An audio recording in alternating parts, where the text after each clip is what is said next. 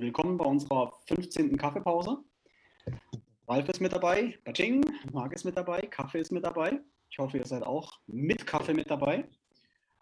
Und ja. Schaltet bitte ab, wenn ihr keinen Kaffee habt, ja. ähm, dürft ihr nicht zuschauen. Nee, ähm, ohne Kaffee ist leider heute keine Kaffeepause für euch da. Nein, Spaß. Ihr dürft natürlich auch gerne nur äh, Wissen konsumieren, also Wissen mit Kaffee ist umso besser, geht es gleich ins Gehirn.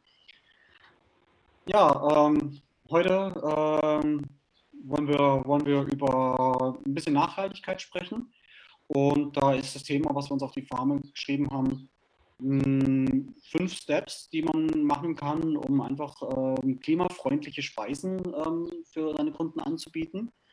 Weil ja, der Klimawandel ähm, ist ja überall ein Thema. Ne? Jede Branche hat da ihre Verantwortung dran zu tragen und ähm, ihren Beitrag dafür zu leisten, CO2-Emissionen zu reduzieren.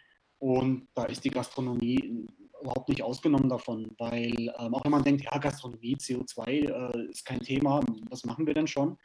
Aber ähm, allein schon die Zubereitung äh, von Fleisch ähm, wird in Deutschland mit 20 Prozent der Treibhaus, äh, Treibhausgasemissionen äh, in Verbindung gebracht. Glasbraten an sich nicht, aber da hängt ja noch viel mehr hinten dran. Und ja, und das ist ja schon eine Hausnummer. 20 Prozent der Treibhausgase nur für Fleisch. Und deswegen ähm, ist es durchaus ein Punkt, der auch in der Gastronomie äh, seine, seine Daseinsberechtigung findet, da auch mal darüber nachzudenken, ob man da nicht kleinen, den Weg einfach ein kleines bisschen verändern kann. Man muss, nicht, man muss nicht komplett eine Kehrtwendung machen, aber mal drüber nachdenken. Kleine Steps sind ja auch, viele kleine Steps sind ein großer, der auch seinen Fußabdruck hinterlässt. Genau, also es geht ja auch nicht darum, dass man sagt, oh, Fleisch ist so böse und ihr müsst jetzt alle vegan sein. Überhaupt nicht. Mhm. Ähm, ich esse auch gern Fleisch, ähm, aber ich schaue halt zum Beispiel, dass ich ähm, regional kaufe oder halt ein gutes Stück Fleisch kaufe und nicht irgendwie Billigfleisch vom Aldi oder sowas. Mhm. Ähm, das ist auch schon der erste Punkt, dass man, und auch ich finde der einfachste umzusetzende Punkt, dass man saisonal und regional kocht. Das heißt, mein Lieblingsbeispiel ist immer unser, unser Burgerladen in Karlsruhe, ein Kunde von uns, ja. der seine ganzen Produkte, die er einsetzt, aus dem Umkreis von Karlsruhe kauft und dann halt auch das äh, entsprechend darstellt. Der hat Bilder an der Wand von dem Bauern, der seinen Salat oder äh, das Rindfleisch äh, macht, äh, hat er Bilder von denen an der Wand und solche Sachen. Also der kauft regional, das ist schon mal ein wichtiger Punkt, weil wenn ich regional kaufe, spare ich schon mal Transportkosten und ähm, was das Fleisch vielleicht auch billiger macht. Und ich spare natürlich auch dadurch sehr viel CO2 ein. Ähm, das andere ist natürlich äh, saisonal kochen. Also wenn Spargel gibt zum Beispiel, dann gibt es jetzt Spargel und nicht im November zum Beispiel. Ja. Nur weil ich irgendwo aus, aus dem Süden Spaniens oder aus Chile oder wo auch immer her mir dann den hochgezüchteten Spargel oder Blaubeeren oder sonst irgendein Obst mir hole, was dann vom anderen Ende der Welt her geschifft werden muss mit einem, mit einem ähm, riesigen Containerschiff, die auch extrem viel CO2 produzieren. Also ich habe mal gelesen, dass die fünf größten Containerschiffe der Welt zusammen so viel CO2 ausstoßen wie alle Autos der Welt zusammen, weil die einfach direkt Rohöl verbrennen. Mhm. Und ähm, also wenn ich da schon achte, dass ich, was es jetzt in, äh, hier angebaut wird, verwende zum, zum Kochen und ähm, das, was es in meiner Umgebung gibt, an Bauern, mit denen spreche, mir da die Produkte hole, ähm, dann habe ich, glaube ich, schon sehr, sehr viel gewonnen. Ja, absolut, absolut. Also kurze Lieferwege sind eigentlich immer super und also saisonale, die saisonalen ähm, Speisen ist ja auch das, wo wir wirklich weggekommen sind die letzten Jahre davon, ähm, weil es einfach alles im Überfluss immer gab.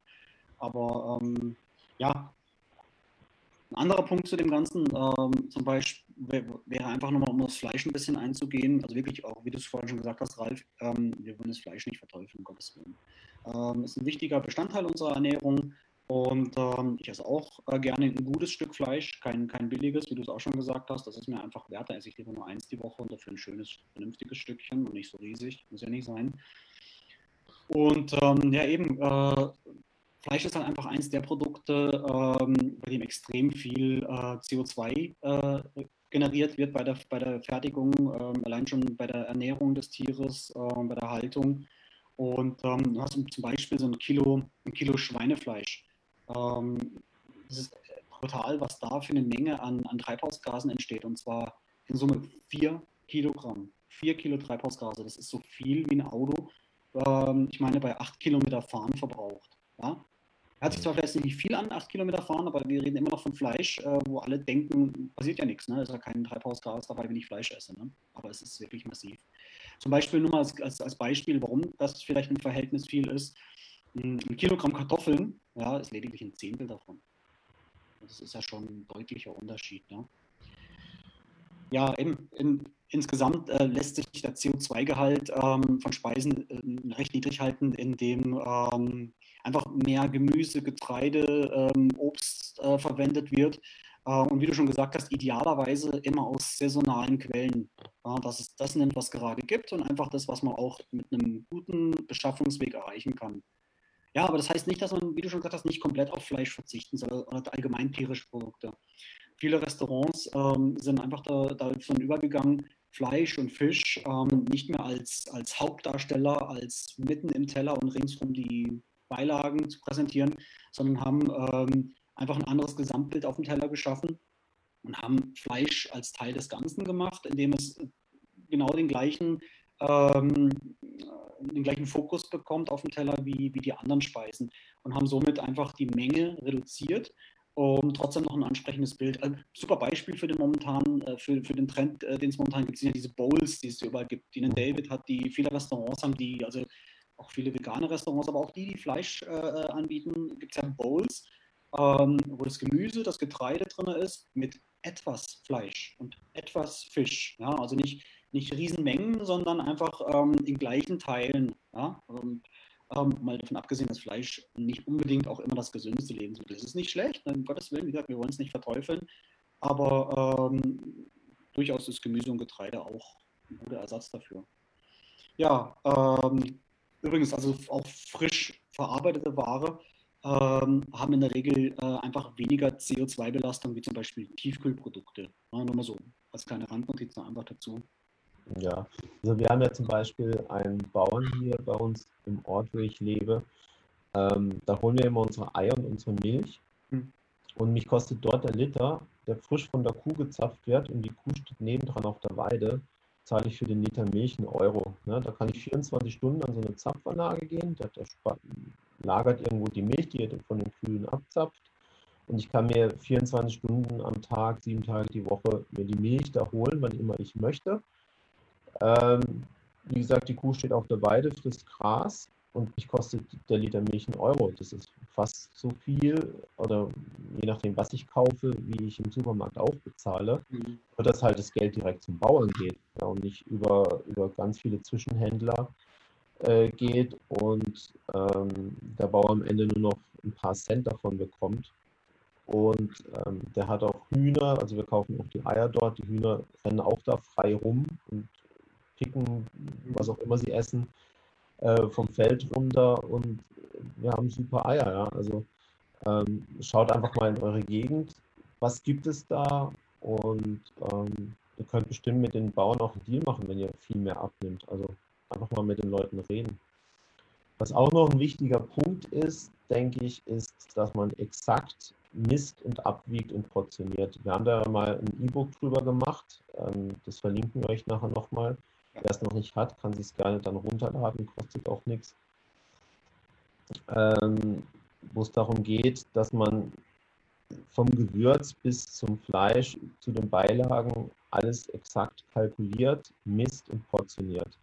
Also wir wissen ja alle, dass extrem viele Lebensmittel in Deutschland weggeschmissen werden, ähm, die dann auch wieder auf anderer Stelle produziert werden müssen, also wir sind eine extreme Wegwerfgesellschaft, was, da, was, was das angeht.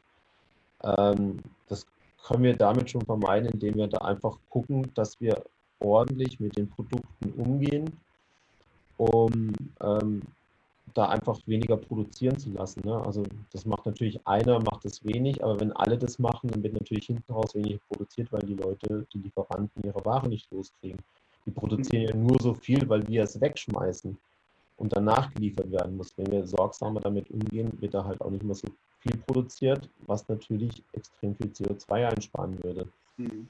Ähm, das andere ist, was weggeworfen wird, sei es jetzt äh, bei euch in der Küche oder vom Teller vom Kunden, ähm, hat natürlich in der kompletten Kette von Produktion über Transport bis zur Lagerung jede Menge CO2 verbraucht. Und das völlig umsonst. Ja, es hat euch Geld gekostet und es hat der Umwelt in einem gewissen Maß geschadet und das ist völlig sinnlos. Ähm, also wenn zum Beispiel der Kunde seinen Teller nicht lässt, könnt ihr ihm auch äh, die Sachen einfach mitgeben. Ne, da gibt es von Frillig die, die Produkte, um Sachen einzupacken. Das mhm. wird, glaube ich, auch schon mal erwähnt. Ähm, und die sparen auch zusätzlich noch Müll und, und Kosten. Also gleich einen doppelten Effekt, weil die auch entsprechend produziert worden sind, CO2-neutral. Also ähm, überdenkt das einfach mal. Ähm, schaut, wo könnt ihr einsparen. Ladet unser E-Book runter, ähm, dass ihr lernt, oder wenn ihr es noch nicht könnt, ich gehe davon aus, viele von euch können das, dass ihr ordentlich kalkuliert und damit euren Geldbeutel und als Nebeneffekt die Umwelt ein bisschen schont. Ja. Ja, auch wenn, wenn, wenn wir mal denken, wir können es doch und haben es doch schon tausendmal gemacht und, und, und haben es doch mal irgendwann gelernt, äh, es ist einfach so, man vergisst es irgendwann. Man geht in, die, in, den, Auto, in den Automatismus, in, die, in, die, in das Tagesgeschäft über. Ähm, es wird, ja, mache ich dann irgendwann und ähm, naja, mach mal so wie immer, ne, Daumengrößenkalkulation wird schon passen. Das ist, ist, wenn wir ehrlich sind, ist das ja durchaus hin und wieder schon mal gang und gäbe. Und von dem her ist es vielleicht gar nicht so verkehrt. Auch wenn man denkt, man kann es, ähm, sich einfach mal vielleicht trotzdem mal nochmal durchzulesen, wie es denn mal wirklich richtig war, sage ich jetzt einfach mal in Anführungszeichen. Mhm. Ähm, und dann einfach nochmal Revue passiert, ob da vielleicht doch nicht noch bei der einen oder anderen Stelle vielleicht ein kleiner Nachbesserungsbedarf einfach da ist. Ne? Ja.